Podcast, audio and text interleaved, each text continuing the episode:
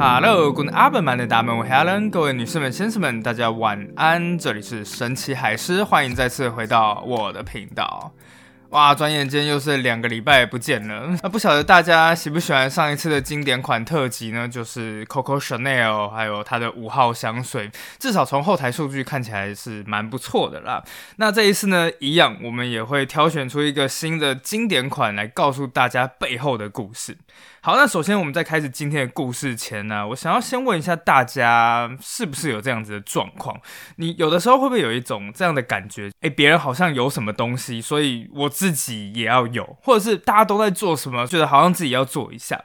诶，我发觉啊，每一个人其实终其一生，多多少少都会有这样子的状况，无论是小时候追的流行。大学你就是填什么志愿啊？其实我坦白讲，我觉得我自己已经活得算是超级自由自在了。但有的时候，朋友都已经开始买房啊、买车啊、养小孩啊，你也开始觉得，诶，我是不是应该更努力一点？你总不能一直都过得这么自由自在的生活吧？啊，总之啊，环境的影响真的就是无远弗届。但今天我们要说的人呢，就是一个不被当时的时尚、审美还有世界的价值观给左右，相反的，他忠于了自己，甚至让整个欧美世界都重新定义了美这件事情。是的，今天的经典款系列，我们带来一个超受欢迎的女明星，那就是影史上最伟大的女明星第三名。奥黛丽·赫本，还有她那件最有名的小黑裙。这一件衣服呢，是她的终身好友，也是非常有名的人，叫做纪梵希。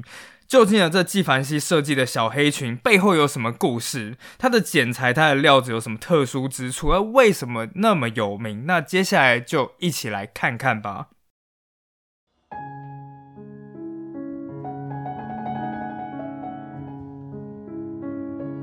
好的，那一刚开始，我们一定要先从奥黛丽·赫本的童年开始说起嘛。一九二九年五月四日，奥黛丽·赫本出生于比利时布鲁塞尔。奥黛丽·赫本的童年大体上来讲算是相当平静的，除了当她六个礼拜大的时候，她就得了百日咳，结果老妈还因为信奉的教派的关系，拒绝带她去看医生，后来害她差点一度呼吸停止，全身变得青紫色。老妈就是不断的拍打她的小屁股，后来好不容易才救活了她。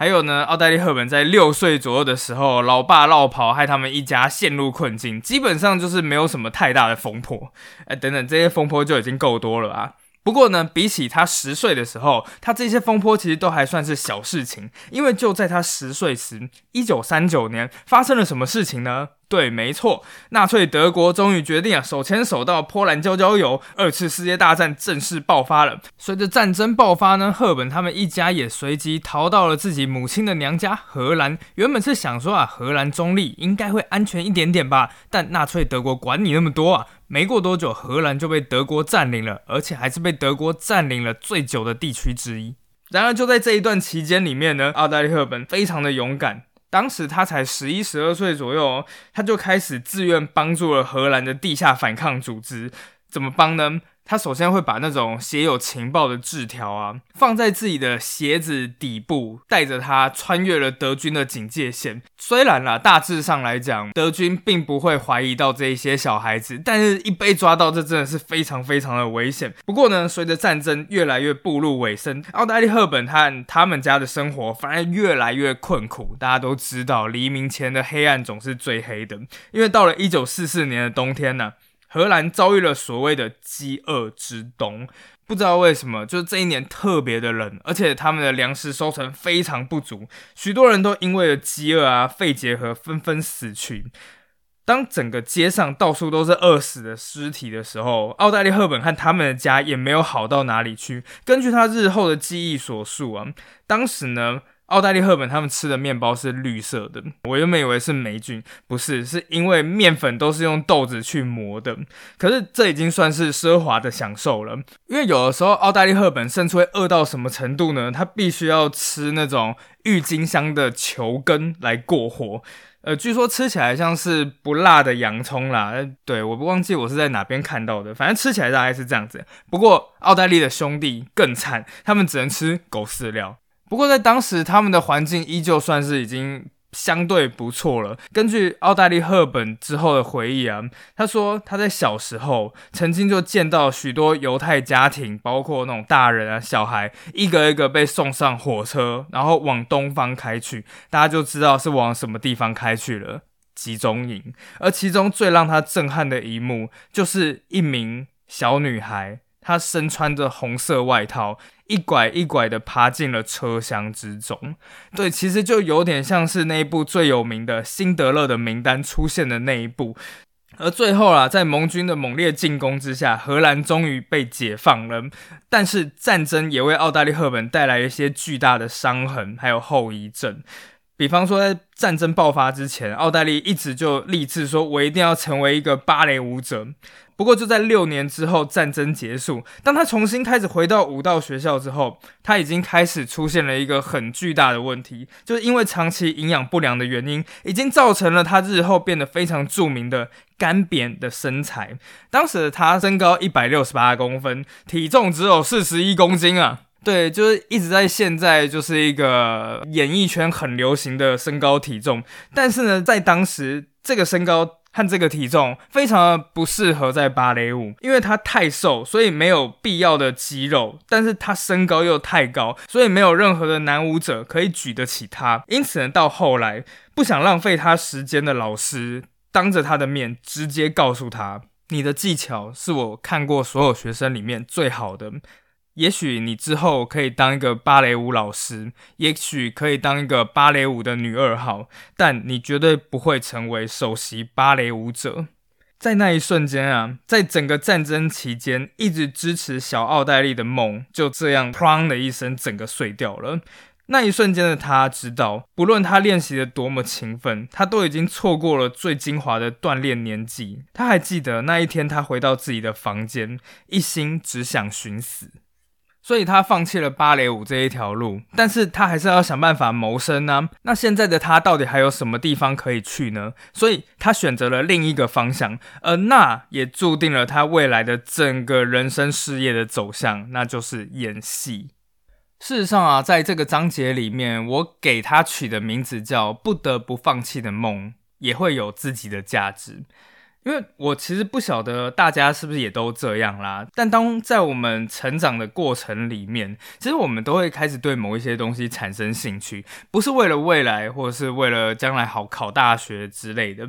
像是一些跳舞啊、画画啊、直排轮，甚至是公仔。当年我就是因为看了。抢救雷恩大兵，我觉得二战的钢盔很帅，所以我才走进了历史的这一条道路里面。但无论你对什么东西感兴趣，你只要不是感兴趣是在那种医学啊、法律那种东西之类，你总是会听见一些长辈在那边讲说啊，你这东西学了之后又没有用，长大之后你也不可能靠它赚钱，你学这东西到底要干嘛？当然了，我觉得绝大多数的长辈在讲这些话的时候，也没有什么太多的恶意，只是真的觉得年轻人时间很宝贵。所以一定要花在有用的东西上面。我原本也是这个样子觉得，但我后来听到了一句话，我真的觉得这句话很触动我的心弦，在这边分享给大家，叫做“没有任何努力是在浪费时间，只有让时间在不经意溜走，那才叫做浪费时间。”什么意思呢？也就是说啊，只有当你在做一些完全不用脑袋的事情，什么划手机啊、看短影音啊，那个才叫做浪费时间。当你很努力、很努力去做一件事情的时候，无论那件事情在未来看起来有没有用，都不叫做浪费时间。事实上，奥黛丽·赫本就是这个样子。对他放弃了芭蕾舞，那之前他做芭蕾舞的这些努力不是都浪费了吗？并没有，因为他之后转向演戏时，却开始使用了芭蕾舞者的那种步伐与姿态，让他瞬间成为了优雅的代名词。但这不只是他一个人的努力啊，因为在当时，奥黛丽·赫本其实不太符合主流的审美价值，多亏了他与另一个人的相遇。这个人看见了奥黛丽·赫本的美，找到了奥黛丽·赫本的风格，而最后他们一起携手合作，进而改变了整个世人的审美观。而那个人也是一个时尚界的巨星，他叫做于贝尔·纪梵希。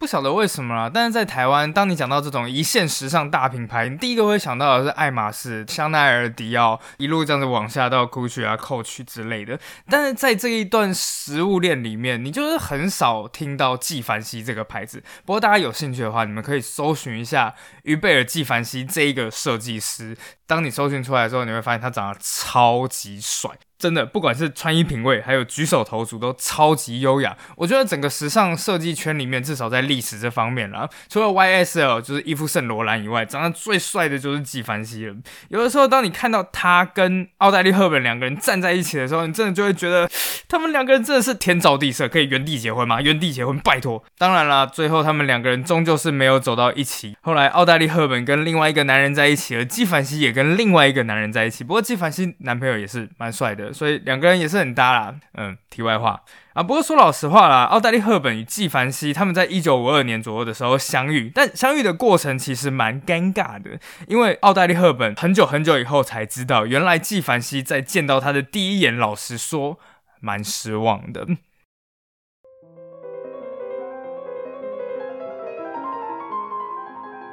好，当时的事情是这个样子的。总之啊，在放弃跳舞之后，奥黛丽·赫本开始斜杠了一阵子，有什么工作就接。所以她一刚开始当了一下模特啊，后来又跑去演演音乐剧啊，最后才开始转战了电影。而就在一九五三年，奥黛丽·赫本她拍了自己的成名作，对，就是那一部最有名的《罗马假期》。但是呢，在一九五三年的夏天，这部电影还没有开始上映，所以当时奥黛丽·赫本就是一个名不见经传的小演员。不过那个时候的她已经接到了另另外一部电影的片约，而作为女主角的她，居然还要亲自跑去巴黎找自己的戏服，你就知道当时她到底有多没名。一刚开始啊，奥黛丽·赫本找的是一个很有名的设计师，现在也是蛮有名的，叫做 Balenciaga，对，就是巴黎世家。而巴黎世家是一个西班牙还是哪边的设计师，我忘记了，反正不是巴黎的。就后来老巴一看，哈，谁？奥黛丽·赫本，好，直接就跟奥黛丽·赫本说。那个我太忙了，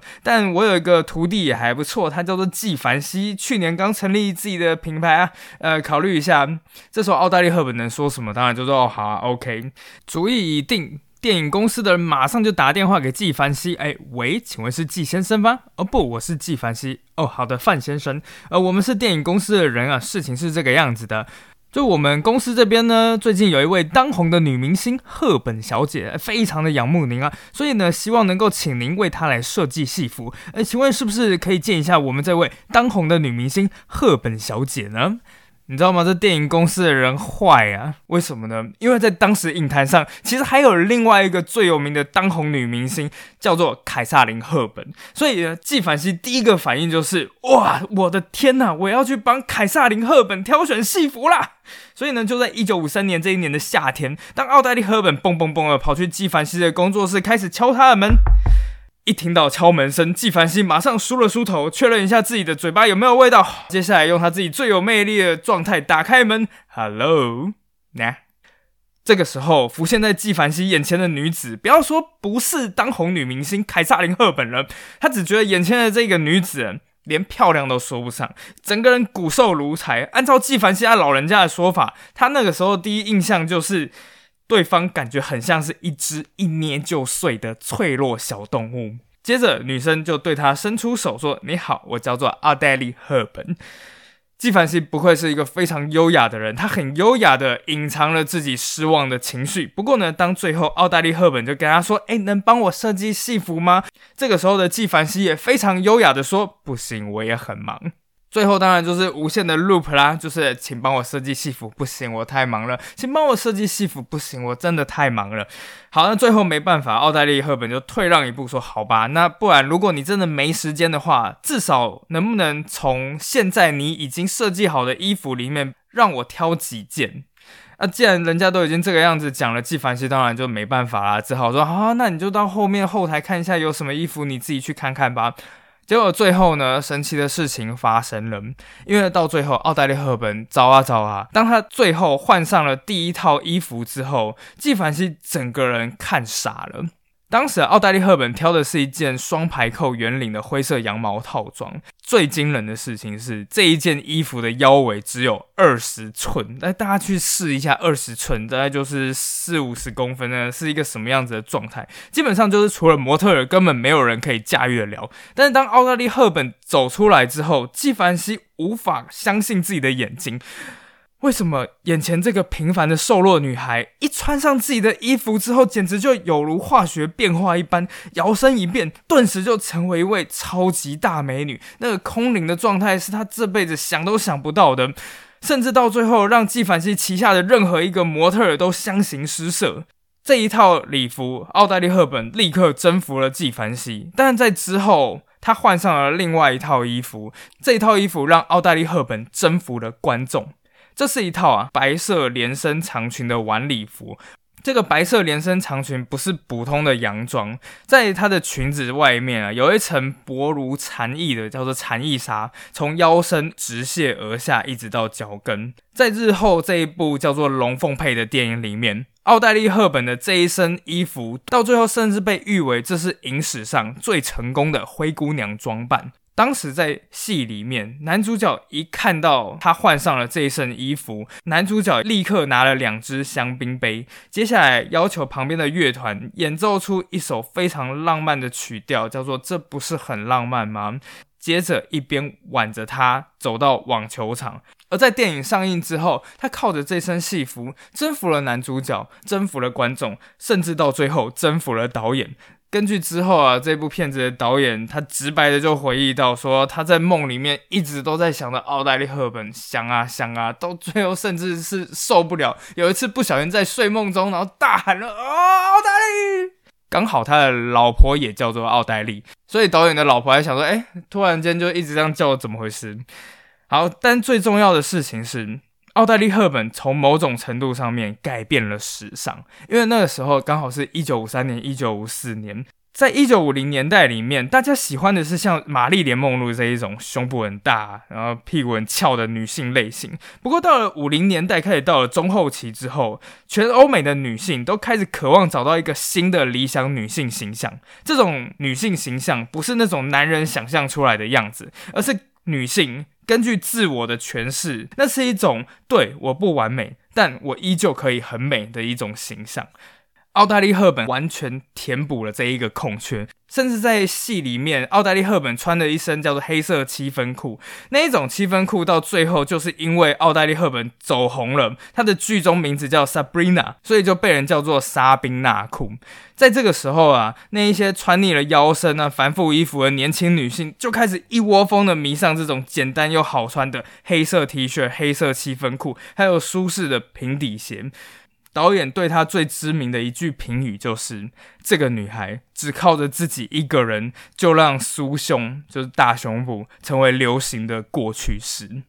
只不过啊，到最后还是发生了一件事情，让奥黛丽·赫本对纪梵希非常的愧疚。那就是在电影上映之后，奥黛丽·赫本当然很开心，他就邀请了纪梵希去参加首映。不过呢，等到影片结束，所有人就开始鼓掌嘛。那这个时候当然也会开始播放那种电影的工作人员名单。但最后让奥黛丽·赫本非常尴尬的事情是在服装设计上面完全没有纪梵希的名字。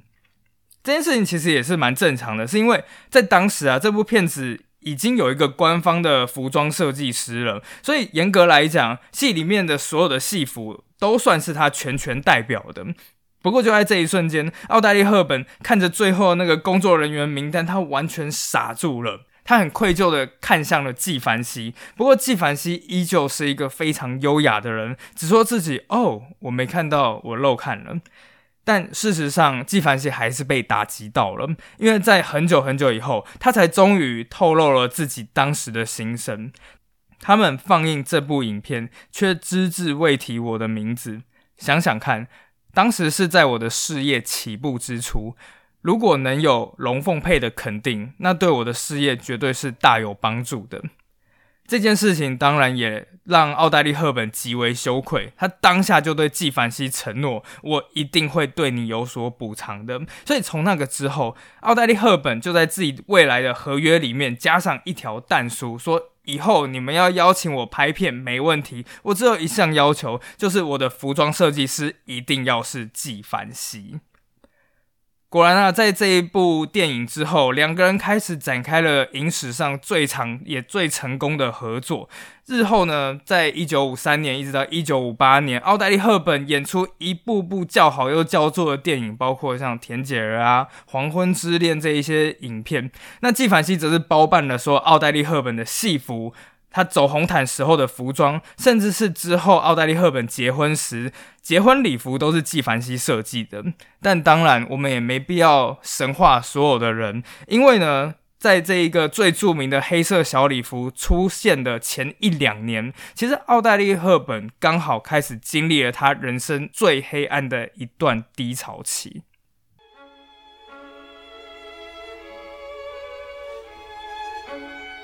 原来是因为啊，他从一九五三年开始走红，时间才经过了短短大概五年，到了一九五八年，这个时候因为不断的接新的电影，然后不断的工作，其实当时的奥黛丽·赫本，不管是在身体还是心灵的状态，都已经开始濒临崩溃了。但是她依旧是无法休息的。就在这一年，她已经答应了丈夫，刚好也是一名导演，饰演一部新的电影，叫做《绿夏》。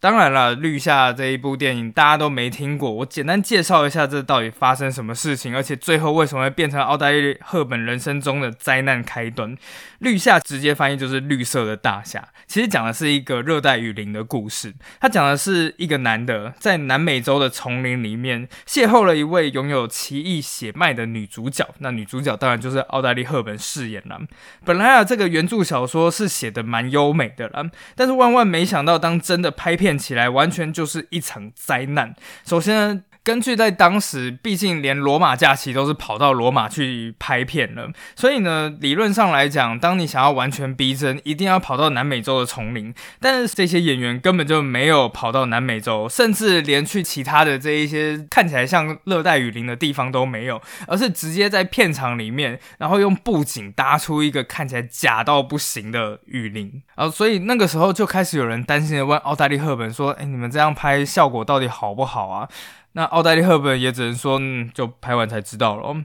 好，那布景的部分也就算了，整部电影就是满满的尴尬癌。想想看啊，就是一个很假的丛林背影里面，突然间跳出了一个女生，一头黑色的长假发，然后穿着透明的长衫，又打着赤脚的人。就是如果你不说那是奥黛丽·赫本，看起来还以为是哪一个女嬉皮之类。尤其是一快要到一九六零年代的时候，不过。打扮奇怪也就算了，奥黛丽·赫本在影片里面好像还会看到那种过世母亲的幽魂，一股脑的在那边对空气不断的讲话，不断的歇斯底里的叫喊。但是最悲惨的还是跟奥黛丽·赫本搭配的这个男主角，也不晓得是不是因为导演老公就在旁边看的关系，搞得男主角压力山大。之后的有一幕就是两个人要拍吻戏了，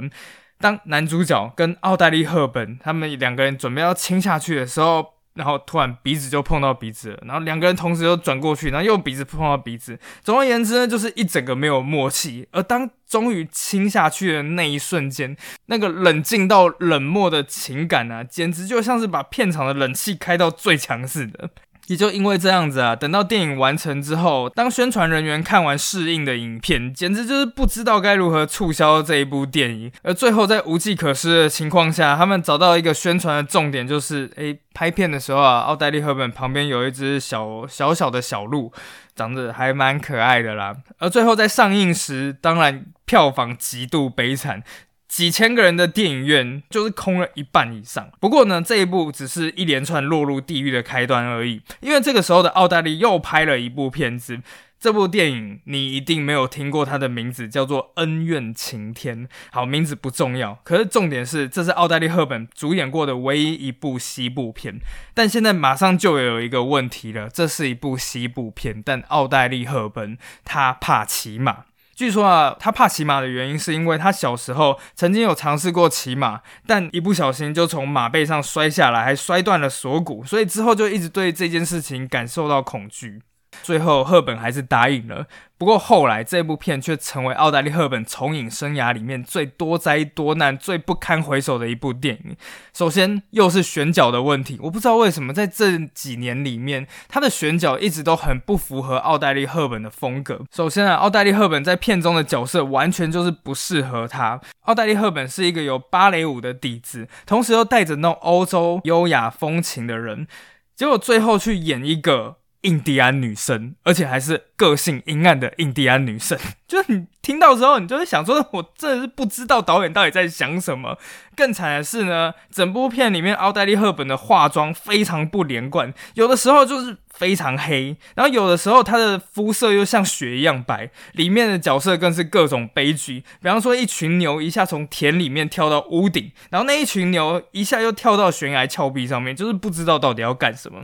更糟糕的事情是在拍摄一幕骑马奔跑的戏时，意外就这个样子发生了。那个时候，马突然间受到了惊吓，将奥黛丽·赫本狠狠地甩到了地面上面。这一摔非同小可，因为那个时候的奥黛丽·赫本已经怀有身孕了，而最后经过一连串的检查，虽然是没有流产，但是却导致了奥黛丽·赫本脚踝扭伤，然后反正就是脊椎啊、神经系统都受创这样子。最后啊，这起意外让奥黛丽·赫本休息了整整三个礼拜，最后还是非常敬业，还是一瘸一拐呢，然后靠着这种支架的辅助才拍完了电影。想说都这么敬业了，那结果到底如何呢？影片终于上映了，票房只有一句话：惨不忍睹。美国的影评一看完之后，马上就重批说这部电影就是三句话：滑稽荒唐，剧情薄弱，让人困惑。而英国虽然是委婉了一点，但是他也讲说这部片就是莫名其妙。整部片唯一被人家称赞的就是害奥黛丽·赫本摔倒的那匹马，说那匹马，嗯，感觉精力还蛮充沛的啦。而在几个月之后，身怀有孕的奥黛丽·赫本也分娩了。但却是一个坏消息，她生下来的婴儿是一个死胎。这个重大打击让奥黛丽·赫本顿时一蹶不振。当时的她每天要抽三包烟，一包烟是二十根，所以她一天要抽六十根烟。焦虑到说不断的咬手指甲，然后咬到连手指的肉都翻了出来。而她因为长期不吃不睡，她的体重更是只剩下三十七公斤，一六八公分，三十七公斤。其实，虽然奥黛丽·赫本的传记啊，从来都没有讲过这件事情，但我可以理解，当时的奥黛丽·赫本其实应该算是非常的焦虑的。这个焦虑其实跟我们现在很多女演员或者女明星都会遭遇的困境一样。所有的女演员，尤其是以甜蜜少女形象出道的这一些人，大概都会遇到一个年纪的瓶颈。这个年纪大概就是三十岁到四十岁之间。这个时候啊，女演员她演少女已经太老，但如果演妈妈又太年轻，所以一直都没办法找到合适的角色。所以我认为啦，在这段期间里面，奥黛丽·赫本应该也是不断的想要去尝试一些新的角色。但第一次他演了一个乖乖的少女失败了，人们还觉得啊情有可原。但第二次他演了印第安少女又失败了，这时候的媒体就会毫不客气的大肆批评。但如果她接下来的选角再次失败，奥黛丽·赫本作为女演员的生涯很有可能就此完全停止。这个时候啊，刚好啊奥黛丽·赫本又怀孕了，所以她拒绝了一个又一个的邀约，包括有名的导演叫做希区考克，就恐怖大师的电影。而且就是在这样子的绝境下，奥黛丽·赫本在就是成功生下小孩西恩之后，一个新的剧本开始找上了她。那就是最知名的《蒂凡内早餐》。《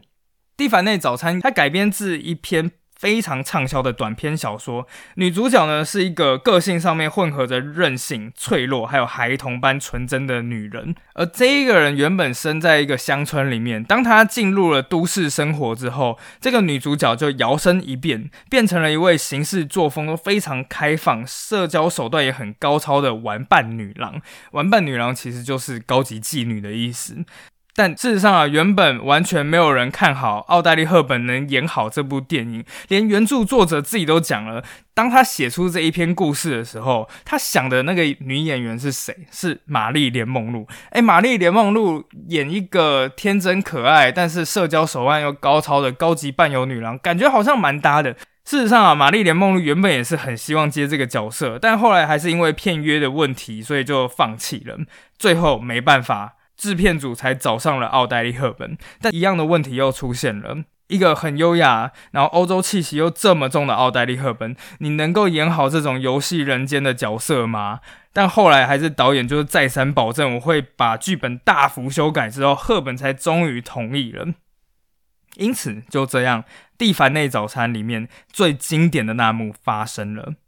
早上五点半的黎明时分，纽约最繁华的精品街第五大道一片寂静。这时，一辆计程车停在蒂凡内精品店前，奥黛丽·赫本下了车。她身上穿着极其简约的一件黑色紧身连衣裙，一边走到橱窗前面，咬着可颂面包。再喝下一口纸杯装的咖啡，一边凝视着商店橱窗后面的种种华丽珠宝，想象着自己有一天可以嫁入豪门，飞上枝头成为凤凰。而他身上的这一件黑色连身洋装，更是经典中的经典。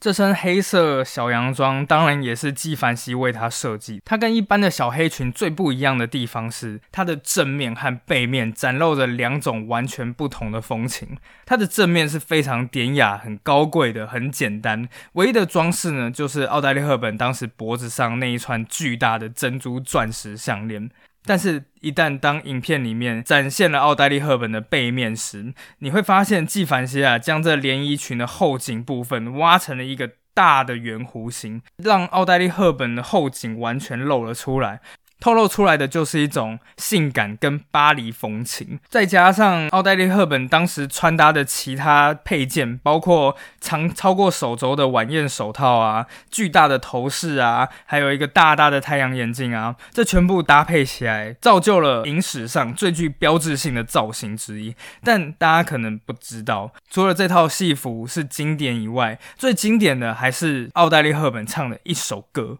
对，大家都不知道奥黛丽·赫本会唱歌，其实连奥黛丽·赫本自己都不知道。事实上，在拍片之后，编曲师才告诉他说：“哎，我已经帮你写了一首歌，而你要自己来弹吉他来演唱哦。”一听到之后，奥黛丽·赫本整个人都吓坏了，因为其实她的嗓音算是有点沙哑，并不是很好听。但编曲师还是不断的就是鼓励他说啊，这首歌完全就是按照奥黛丽可以承受的音域写出来的。如果必要的时候，奥黛丽赫本还可以把声调再降低一点。最后效果一出来，整个世界都沉醉了。在这一幕里面，奥黛丽赫本坐在窗前，轻抚着吉他，深情的唱出了那一首最知名的曲子《月河》（Moon River）。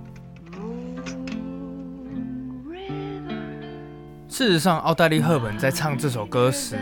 仿佛唱的人并不是剧中的女主角何莉，而正是奥黛丽·赫本本人。她不虚情假意，也没有装模作样，只是借由她原本就有的浑厚嗓音，唱着连何莉自己都难以明白的回忆、失落和渴望。借由那一曲曲调，奥黛丽和剧中人合而为一，浑然天成。也就因为这样，最后人们才一致认为《蒂凡内早餐》就是为了奥黛丽·赫本量身定做的。好，故事到这里其实差不多也要结束了。在最后，我想要说，人们之所以认为奥黛丽·赫本如此优雅美丽，其实一方面正是因为她忠于自己。奥黛丽·赫本终其一生都不会觉得自己好看。事实上，她认为自己的脚太大，然后身高太高，也太瘦，胸部也太平。但他学会了与自己和平共处，正如之后有一个很有名的婚纱礼服设计师叫做 Vera Wang，他曾经就说过奥黛丽·赫本这样子：奥黛丽的穿着完全不同于当时好莱坞的流行，她是为自己而穿。直到今日，我仍会一想起奥黛丽，就想到她那种独树一格的勇气。好啦，那今天的故事就差不多到此结束了，我们下次再见，拜拜。